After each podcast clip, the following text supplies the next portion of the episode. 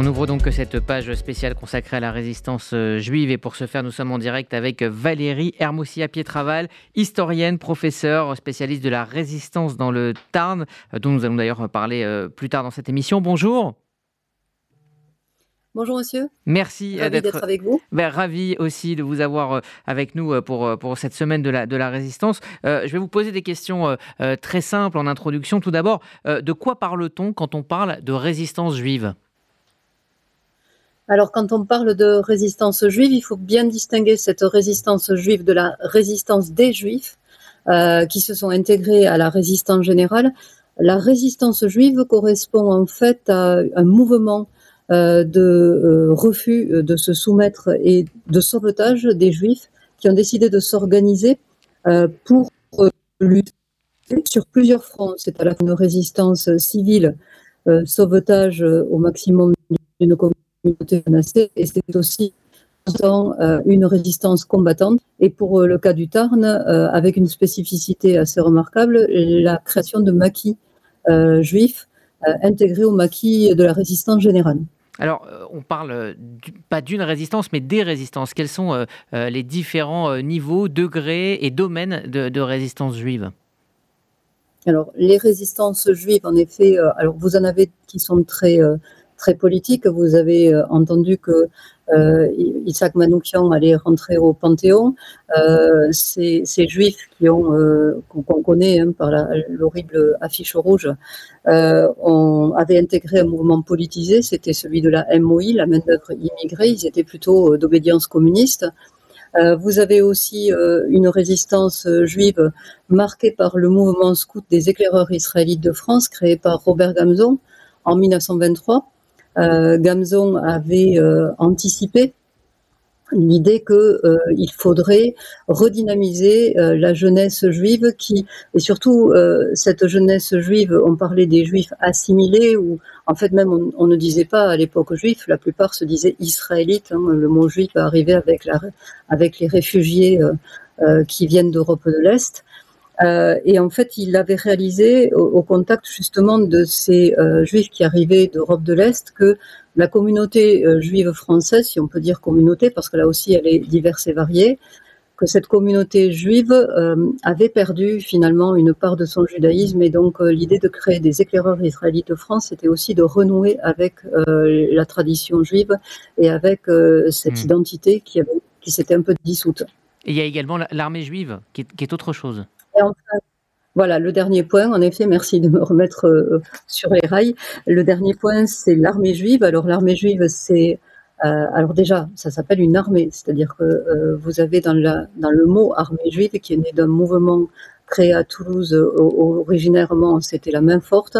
en choisissant le mot armée juive, on voit bien qu'il y a une dimension combattante dès le départ. Et cette armée juive, elle est créée complètement euh, en, décalage ou en, enfin pas en opposition, mais euh, elle est distincte des éclaireurs israélites de France. D'abord, elle est créée dans la clandestinité, alors que les éclaireurs israélites de France, quand ils vont créer leur mouvement de sauvetage, au départ, le font euh, de façon tout à fait légale, malgré les mesures antisémites de Vichy. et deuxième point, il, il décide tout de suite, si vous voulez, de prendre une dimensionniste, c'est-à-dire que il crée un serment euh, et ce serment euh, stipule bien qu'il faut s'engager pour la création d'un État d'Israël. Ils appellent Eretz Israël, la terre promise, hein, puisque la Palestine à ce moment-là est sous domination anglaise. Et, euh, en fait, ils, ont à la fois l'idée de former des mouvements de combattants qu'il faudrait ici en France euh, former au combat et faire passer ensuite, euh, ou en Espagne ou en Suisse, euh, pour rejoindre la Palestine et se battre pour créer l'État d'Israël et aussi se battre en France parce qu'en fait le combat, le premier combat, il est en France contre l'oppression nazie et contre l'oppression de Vichy. Laurence Goldman qui est avec euh, nous pour euh, cette émission, une, une question pour vous. Oui, bonjour madame. Est-ce qu'on a une idée du nombre de juifs euh, français ou étrangers qui se sont engagés dans les rangs de, la résistance pendant l'occupation?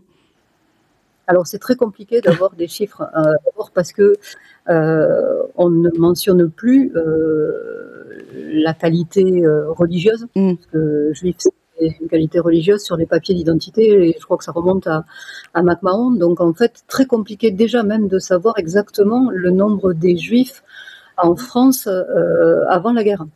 Euh, quand j'avais fait aussi mes recherches euh, sur le Tarn, j'avais essayé de regarder, très compliqué aussi de savoir à peu près. Alors pour la communauté en France avant la guerre, on pense qu'ils étaient, je, je crois, à peu près 1% de la population française de l'époque, sur 40 millions de Français.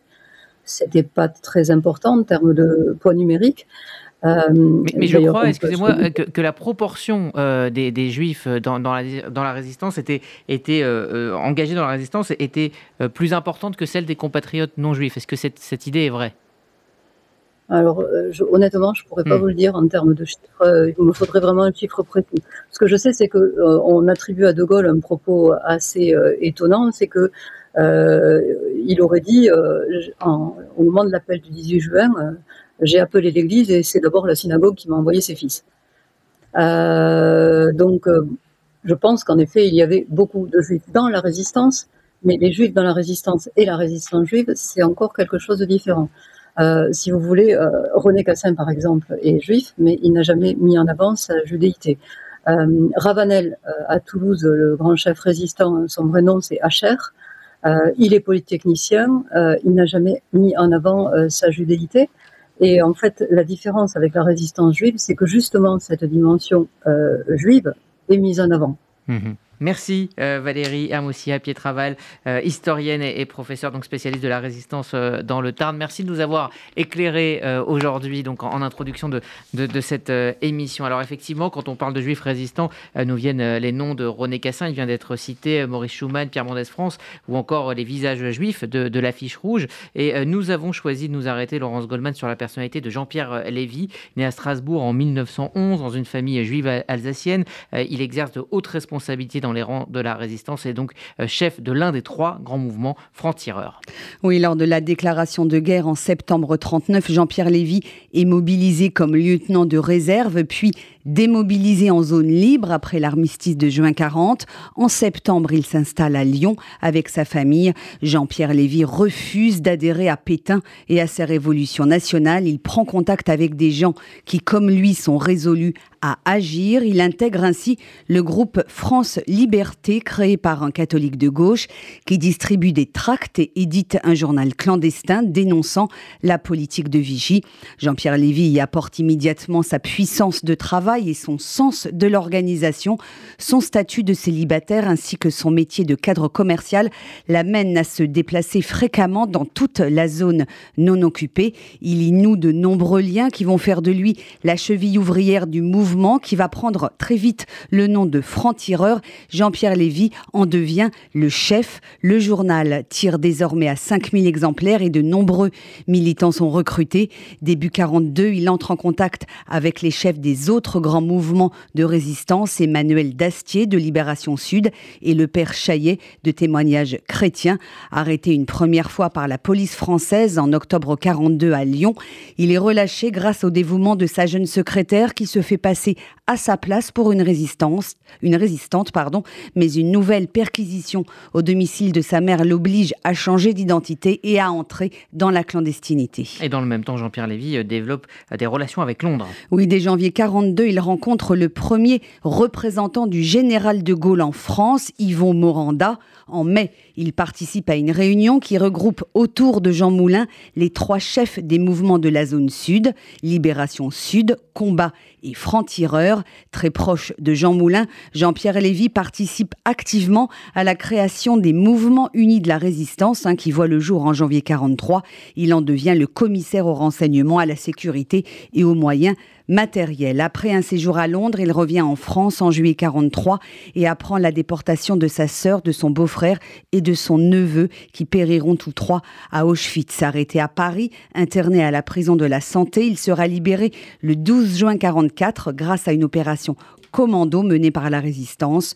Le 24 août 44, il participe aux côtés du général de Gaulle à la libération de Paris et à la descente des Champs-Élysées. Compagnon de la libération, vice-président de la Fondation de la Résistance, Jean-Pierre Lévy est mort à Paris le 15 décembre 1996. Merci euh, Laurence Goldman. Une information qui vient de nous parvenir. Euh, un attentat euh, aurait été perpétré à Tel Aviv. Une suspicion d'attentat en tout cas. cinq blessés. Nous vous donnerons évidemment plus d'informations au cours de cette édition. Dans un instant, Laurence Goldman, vous nous raconterez l'histoire de la résistance menée par les éclaireurs israélites de France à travers des témoignages que vous avez compilés avec Carlos Rangel. Et puis, vous recevrez Jérémy Haddad, le président des éclaireurs israélites de France, pour en parler. A tout de suite. RCJ Midi, Rudy Saada.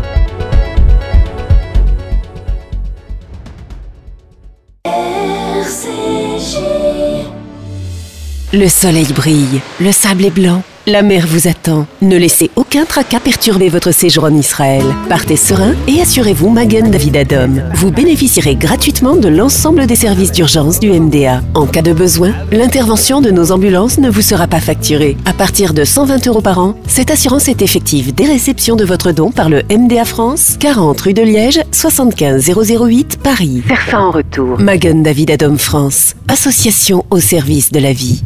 Transmettre votre patrimoine en favorisant des actions solidaires en France et en Israël, c'est possible grâce au Fonds social juif unifié. Je m'appelle Sarah. Toute ma vie, j'ai eu à cœur d'aider mon prochain. Et j'aimerais que ça continue quand je ne serai plus là. L'équipe dédiée au LEG m'a très bien informée et m'a aidé dans ma démarche au mieux de mes intérêts. Ainsi, le moment venu, je sais que mon leg sera affecté selon mes dernières volontés. Le FSJU vous accompagne. Contactez Elena Atias au 01 42 17 10 55. 01 42 17 10 55.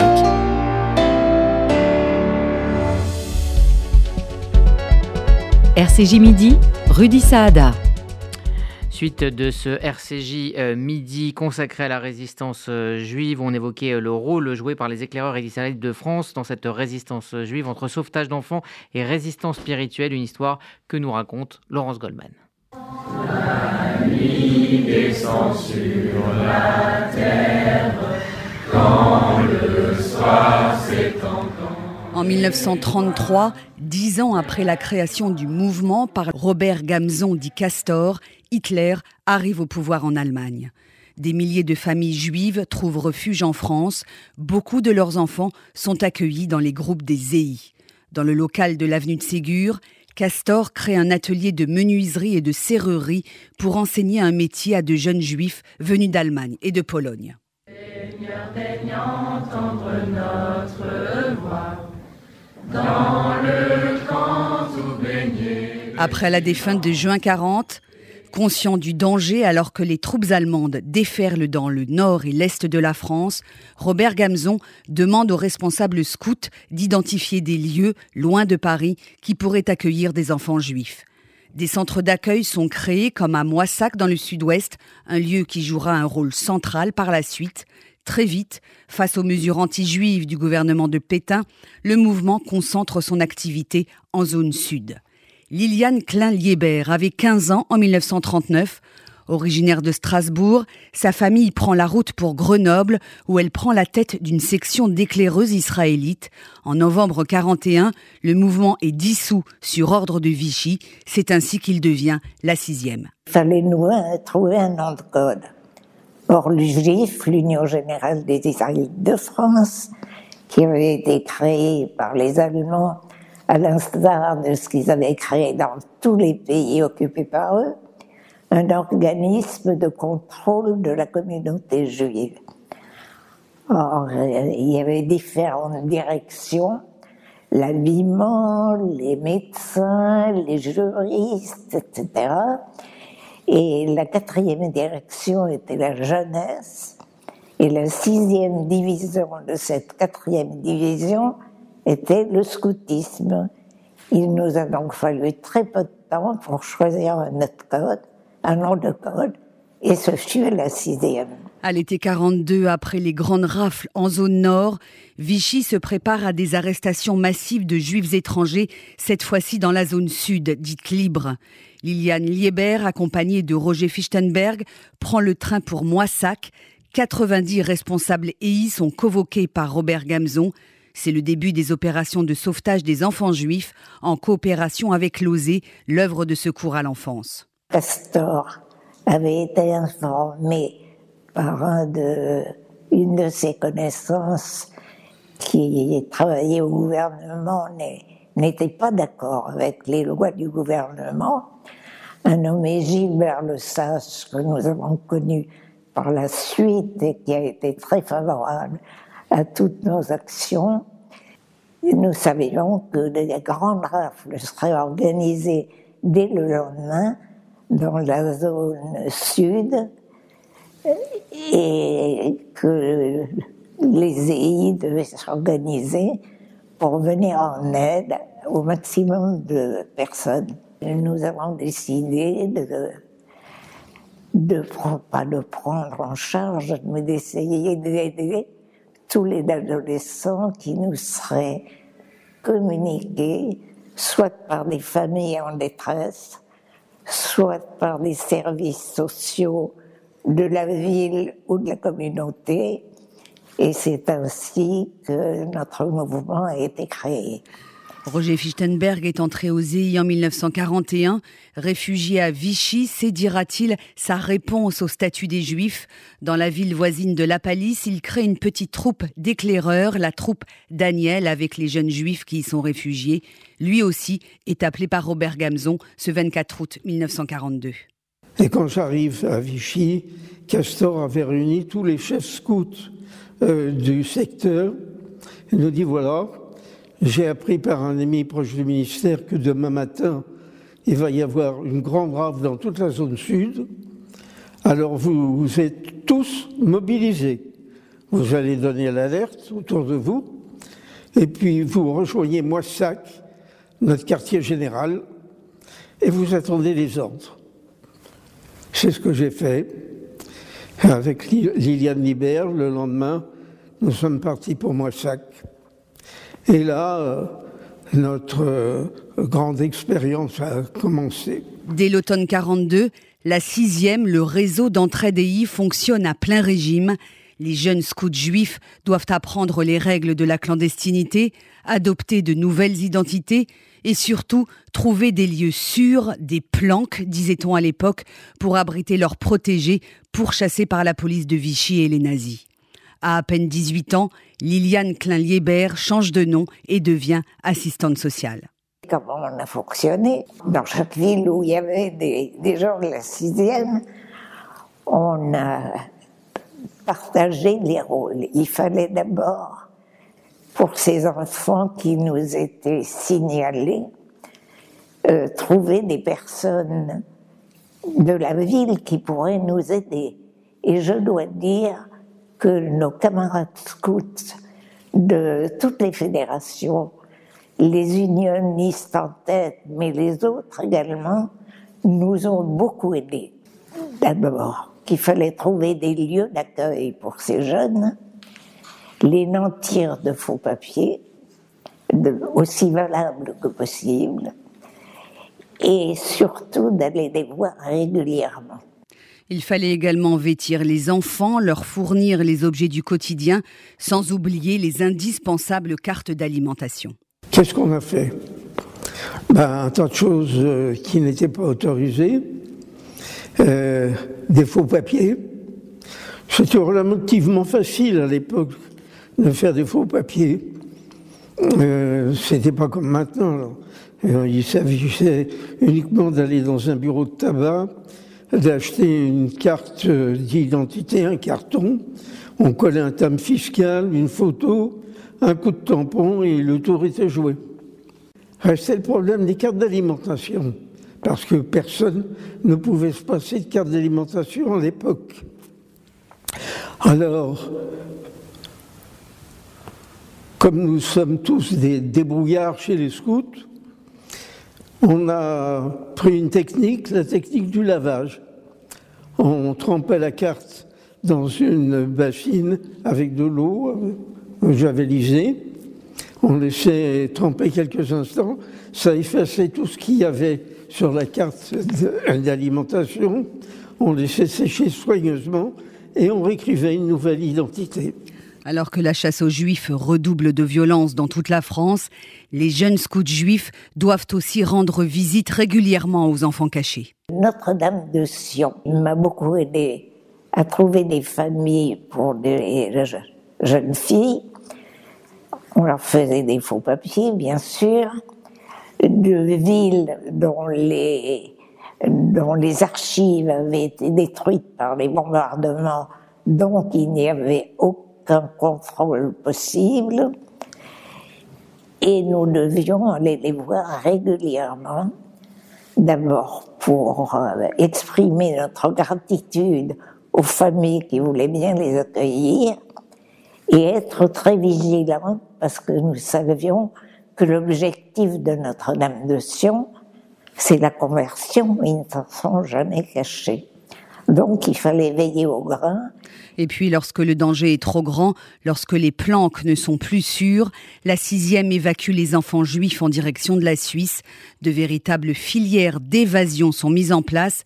Georges Loinger a convoyé des enfants à partir de Annemasse, près de la frontière suisse. Je suis désigné pour aller à la frontière pour organiser un passage à la frontière suisse pour les enfants, avec l'aide du maire d'Annemasse, Jean Défaut, de prendre contact avec des, passeurs. On me les a présentés comme des passeurs et je leur ai dit, vous savez que je viens de la part euh, du maire, donc euh, euh, les choses doivent se passer très régulièrement parce que je suis de la résistance française et ça peut être dangereux pour vous si vous ne faites pas honnêtement ce travail pour lequel on vous payera.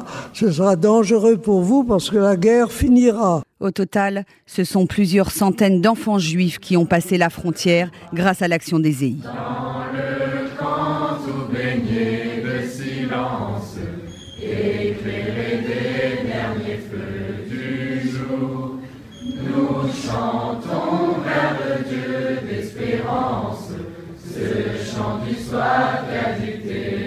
Notre amour.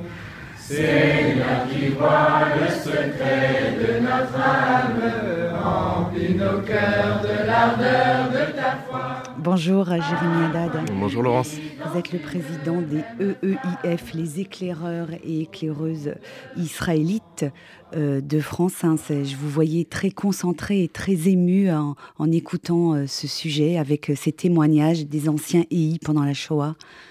Oui, surtout que ce sont des gens que j'ai connus, que j'ai croisés, puisqu'ils revenaient régulièrement, tous les ans, à ce qu'on appelait l'Office Castor, qui est un office en mémoire des, des EI décédés pendant la guerre. Et, régulièrement, ils parlaient de leurs camarades résistants pendant cette période. et je dois avouer que c'était toujours des moments incroyable euh, pour moi d'émotion et de stupéfaction de voir euh, la qualité humaine de ces gens, euh, leur réalisation pendant la guerre et surtout leur humilité lorsqu'on leur en parle derrière. Une, une, humilité totalement euh, authentique. Ils euh, pensaient que ce qu'ils avaient fait pendant la guerre était euh, ce qu'il fallait faire, c'était absolument normal, c'était c'était logique et ça n'avait rien d'héroïque, alors que bien sûr, ça l'était complètement. Ah, ces témoignages qu'on vient d'entendre, hein, Liliane Klein-Lieber, Georges Fichtenberg et Gérard Loinger, ils font partie du fonds Georges Loinger. Roger, Roger Fichtenberg. Roger Fichtenberg, pardon. Et, et Georges Loinger, font partie du fonds d'archives des EI. Hein, ce sont les EI qui ont fait ce travail de mémoire, ce recueil de témoignages Oui, c'est grâce à une, une de mes euh, de mes, une de mes prédécesseuses, on va dire, qui s'appelle Béatrice Boucris, euh, qui a fait un énorme travail justement de collecte. Elle est allée euh, filmer tout un tas d'anciens de, résistants. Et donc aujourd'hui, vous pouvez trouver ça sur YouTube, hein, sur la chaîne EIFQG. et, et c'est vrai que pour nous tous, ça a été une découverte, puisqu'on le savait, il y avait eu des, des publications, mais les, entendre euh, parler euh, et avoir gardé ça euh, sous, sous, forme vidéo, je pense que c'est une très très grande chose qu'on peut attribuer attribué au, mérite de Béatrice Boucris et, je vous encourage à le voir parce qu'il y a des choses absolument extraordinaires. Là, on a entendu évidemment ce qui se passait les, dans les chantiers ruraux à Moissac, mais on entend aussi des choses qui sont moins connues, comme par exemple la sixième en zone occupée. Euh, c'est-à-dire euh, à Paris, avec euh, quelqu'un comme Freddy Menachem, par exemple, qui racontait comment est-ce qu'il construisait et il fabriquait des ateliers de faux papiers qui se sont ensuite avérés être des ateliers qui ont servi la totalité de la résistance à la fin de la guerre, qui ont ensuite aidé à la libération de Paris. Enfin, tout, tout ça, ce sont des histoires absolument extraordinaires qu'on a pu effectivement réussir à, à collecter et à conserver. On va revenir hein, sur cet épisode du sauvetage des enfants juifs, mais vous l'avez dit, les EI également se sont engagés dans les rangs de la résistance Hein, notamment aux Hauts-de-Sud. Ils ont participé à la libération de la ville de Castres. Et ça, c'est quelque chose qui n'est pas connu. Les, les Juifs dans la résistance armée contre l'occupant. Oui, bah pendant très très longtemps, euh, il y avait ce, cliché euh, consistant à dire que bah, euh, voilà, les, Juifs n'avaient pas spécialement résisté. Bon, il faut dire qu'ils avaient quand même autre chose à faire. Hein. Ils étaient persécutés, il fallait se cacher, s'enfuir. Et puis il y avait la stupeur aussi de ce qui se passait. Absolument. D'ailleurs, pendant très très longtemps, les îles n'ont pas compris. Hein. Ils défilaient encore en 1940, Maréchal Pétain, nous voilà, etc. il se trouve que les EI ont, coché quelque part toutes les cases des, des formes de résistance. Parce que de la résistance, il n'y a pas que de la résistance armée, il y a la résistance logistique euh, c'est ce que je disais, les faux papiers, transmettre des informations euh, rapidement, et ça, euh, beaucoup se sont impliqués dans cette forme de résistance. Il y a la résistance éducative et spirituelle. Ils ont caché des enfants, ils ont créé des, des chantiers ruraux où les enfants pouvaient apprendre à travailler la terre et en même temps à apprendre des choses, y compris des éléments de la, de la tradition juive. Et puis la résistance armée, vous l'avez dit, puisqu'ils sont rentrés dans le maquis, dans le maquis du Tarn. Euh, le maquis de Vabre notamment. Et euh, en effet, alors il y a une, un événement très célèbre, en tout cas au sein des EI même au sein des historiens, c'est ce qu'on appelle l'attaque du train, parce qu'il y avait un train euh, allemand qui convoyait des armes, et ce train a été attaqué par une partie de, résistants, dont le commandant du noyer de Séconzac. Euh, c'était aussi là que se trouvait euh, Beuve-Méry, qui était le fondateur, qui a été ensuite le fondateur du Monde. Eh bien, les EI, avec Robert Gamzon à leur tête, ont participé à cette fameuse attaque du train et ensuite à la libération, en effet, de la ville de Castres. Euh, vous disiez que l'esprit EI euh, a, été maintenu euh, tant que faire se peut pendant la guerre. On a entendu au début, à la fin de ce reportage, le chant du soir qui a été créé quelques années, je crois, avant le début de la Seconde Guerre mondiale. les paroles disent tout, en fait. Oui, c'est vrai que beaucoup, beaucoup d'EI pensent que c'est un chant qui a été écrit pendant la Seconde Guerre mondiale, tellement des paroles comme que cette nuit ne soit pas la dernière, euh, j'espère en toi, protecteur d'Israël. On se dit, c'est dans des moments de grand péril. Il a été écrit en 1936, mais il s'est avéré euh, complètement prémonitoire, euh, en effet, et c'est un chant qui a été bien évidemment chanté pendant la Seconde Guerre mondiale, et qui depuis fait l'objet bah, d'un chant qui est récité par tous les EI de France et de Navarre tous les soirs c'est une forme euh, quelque part de prière euh, euh, dont, les paroles ne sont pas du tout tombées en désuétude, elles résonnent toujours pour tout le monde. Bien au contraire. Euh, l'action des EI dans la résistance, on la doit donc à Robert Gamzon, le fondateur du mouvement, euh, dit Castor. Très vite, hein, il comprend la réalité de la menace qui pèse sur les Juifs et il réorganise complètement euh, les troupes. Et ça, dès 1941, est-ce que vous direz qu'à cet égard, il a été un visionnaire? Ah oui, complètement. Bon, Gamzon, c'est un visionnaire de toute façon. Euh, Qu'à 17 ans, en 1923, ils se disent il faut créer quelque chose pour la jeunesse juive. Il faut que ça passe par le scoutisme parce qu'il faut que ça passe par la nature. Il faut développer aussi leurs aptitudes physiques, morales, euh, intellectuelles. Que euh, avec Edmond Flegg, ils aient cette vision de dire en fait il faut pas qu'on ferme la porte euh, aux EI, il faut que les EI soient le plus pluraliste possible. Et c'est pas grave s'ils sont sionistes, et c'est pas grave s'ils sont orthodoxes, et c'est pas grave s'ils sont libéraux, etc. Il faut que tous les juifs puissent se retrouver. Ça, c'était visionnaire. Et donc, évidemment, euh, pendant la guerre, euh, Castor comprend très vite qu'il faut faire quelque chose. Il comprend qu'il va y avoir des enfants en danger.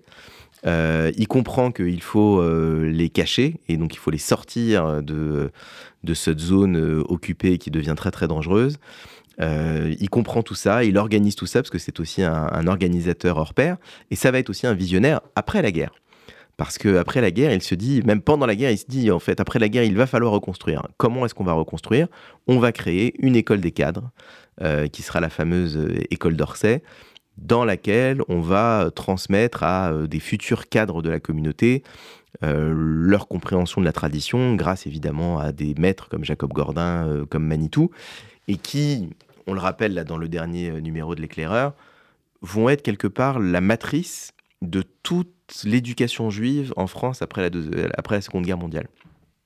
Et voilà. Ça, c'est bien évidemment euh, la vision de, Robert Gamzon. De Robert Gamzon. Euh, on va revenir à, ces trois témoignages qu'on a écoutés. On, est frappé par l'âge qui était le leur pendant la guerre, extrêmement jeune. Hein. Liliane Klein-Lieber, elle avait 17-18 euh, ans. Ça, ça paraît incroyable aujourd'hui et pourtant, pourtant c'est vrai.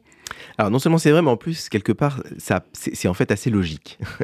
c'est logique parce que quand vous avez 40 ans, euh, vous avez une famille en général dont vous devez vous occuper. Vous ne pouvez pas, euh, là, d'un seul coup, euh, prendre la responsabilité de partir loin de façon complètement inconsciente et insouciante. Un jeune, lui, le peut. il n'est pas soutien de famille.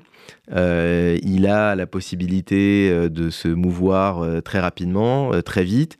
Il est très insouciant aussi à 17 ans il est peut-être un peu inconscient du danger. Euh, et, je crois que en fait, dans ces moments-là, il n'y a justement que la jeunesse qui puisse avoir cette, liberté et cette capacité à, réagir de façon complètement euh, agile et, et incroyablement efficace. Efficace, oui. Et Roger Fichtenberg le dit, on était scouts, donc on était débrouillards. Hein. Ils ont dû, au pied levé, euh, faire de fausses cartes d'alimentation, fausses cartes d'identité. Exactement. Ils, racontent ça avec des techniques, ils apprennent, euh, ils ont l'habitude d'apprendre, puis ils sont jeunes, donc euh, euh, des choses qui leur apparaissent complètement nouvelles ne leur font pas peur. ils sont scouts, donc effectivement, c'est dans leur ADN, hein, ils sont complètement débrouillards, et d'ailleurs c'est quelque chose qu'ils vont garder tout le long de, tout le long de leur vie. Moi je me souviens de Robert Munich, l'ingénieur Robert Munich, qui était aussi aux côtés de, de Gamzon pendant la guerre. qui disait moi j'ai été voilà Lorsqu'il est décédé, il a laissé un petit mot en disant Je suis prêt, comme le scout que je n'ai jamais cessé d'être. Un petit mot sur euh, cette aide essentielle qu'ont apporté aux EI une multitude d'institutions, euh, de personnes individuelles. Sans eux, ce sauvetage des enfants juifs n'aurait pas été possible et il faut le rappeler. Bien sûr, il y a eu énormément d'aide. Alors, Liliane le rappel, les, le, scoutisme français, donc les unionistes, hein, euh, effectivement en premier lieu, donc les protestants, comme vous le savez, les protestants ont été d'une grande aide, alors notamment on parle beaucoup du, du village du Chambon-sur-Lignon, et plus généralement, c'est grâce aux cartes qui nous avaient été transmises par les éclaireurs unionistes que les EI pouvaient circuler. Euh, et ils avaient euh, des cartes d'identité ou d'appartenance aux éclaireurs unionistes qui leur permettaient de circuler correctement euh, en France, puisque évidemment ils ne pouvaient pas faire état de leur carte d'éclaireur israélite puisque les EI en fait ont été dissous pendant la guerre. Donc ça, ça a été une grande aide, elle le dit bien, hein. il y avait les unionistes en premier lieu, mais aussi tous les autres, et d'ailleurs le scoutisme français, ce qu'on appelle aujourd'hui la Fédération du scoutisme français, a été créé en 1940 pendant la guerre, parce que c'est là qu'on se rend compte qu'il euh, faut une fédération de l'ensemble des mouvements de scoutisme, y compris euh, des éclaireurs israélites. Euh, il y a évidemment aussi des, couvents, des, hommes et des, femmes d'église, avec évidemment une sorte de revers de la médaille, et Liliane le dit bien aussi, c'est qu'ils étaient assez clair sur le fait qu'ils avaient une volonté de conversion euh, de ces enfants-là. Et c'est pour ça qu'après la guerre, il a fallu euh, être très, très, très vigilant pour récupérer ces enfants et les sortir, en fait, de ces, de ces couvents et de ces églises. Ce qui a fait d'ailleurs l'objet d'un livre euh, d'Ariane Bois qui s'appelle Gardien de mon frère, ou comment, en fait, les EI, après la guerre, sont allés dans ces différents, dans ces différents couvents. Et puis, vous aviez aussi des personnes. Alors, tout à l'heure, je parlais de, de la résistance en zone occupée. Il y a une personne qui s'appelait Micheline Belair, qui était une, une assistante sociale euh, qui, euh, euh, qui travaillait au ministère et qui a énormément aidé aussi les EI là-bas de l'époque pour justement fournir des informations, des papiers. voilà, évidemment, tout ça, il faut le dire. Je ne sais pas s'ils ont tous été qualifiés de justes mmh. parmi les nations, mais on a, on a été entouré effectivement de, de gens à l'humanité incomparable. Euh, de quelle manière, euh, Jérémy Haddad, euh, faites-vous vivre aujourd'hui auprès des jeunes scouts, des jeunes EI, cette mémoire et cette histoire du mouvement pendant la, résistance, pendant la guerre, dans la résistance? Alors d'abord, d'abord la connaissance. le savoir. Donc il y, a, beaucoup d'activités qui sont organisées justement sur, sur ces sujets-là. pour que les jeunes aient, conscience que leurs ancêtres, mais leurs ancêtres qui avaient leur âge à l'époque, n'ont pas hésité à s'engager, n'ont pas hésité à laisser tomber leur petit confort personnel pour s'engager dans une aventure qui était plus grande qu'eux. Et ça, je crois que c'est ça le grand message. C'est-à-dire que bien évidemment, la connaissance est importante, mais derrière, ce qui est important, c'est de favoriser chez eux une forme de désintéressement euh, et, d'aller vers une, une, aventure qui les dépasse euh, et qui dépasse leur euh, confort personnel ou qui dépasse leur confort entre guillemets petit bourgeois parce que malgré tout, hein, on s'est un peu embourgeoisé hein, jusqu'à jusqu'à aujourd'hui. c'est bien, ça veut dire que quelque part, il y a une forme de de, pérennité, de sérénité de, de, la communauté juive, mais en même temps, euh, elle a besoin aussi de, de désintéressement pour d'autres sujets, pour d'autres causes. Euh, et, ces causes-là, on a envie que ces jeunes-là puissent être en mesure de les défendre euh, si jamais le besoin s'en fait sentir. Merci, merci beaucoup, Jérémy Haddad, président des EEIF éclaireur et éclaireuse. Éclaireur, éclaireur, éclaireuse israélite de France. Merci d'avoir été avec nous sur RCG à l'occasion de cette semaine spéciale de la résistance. Merci Laurence.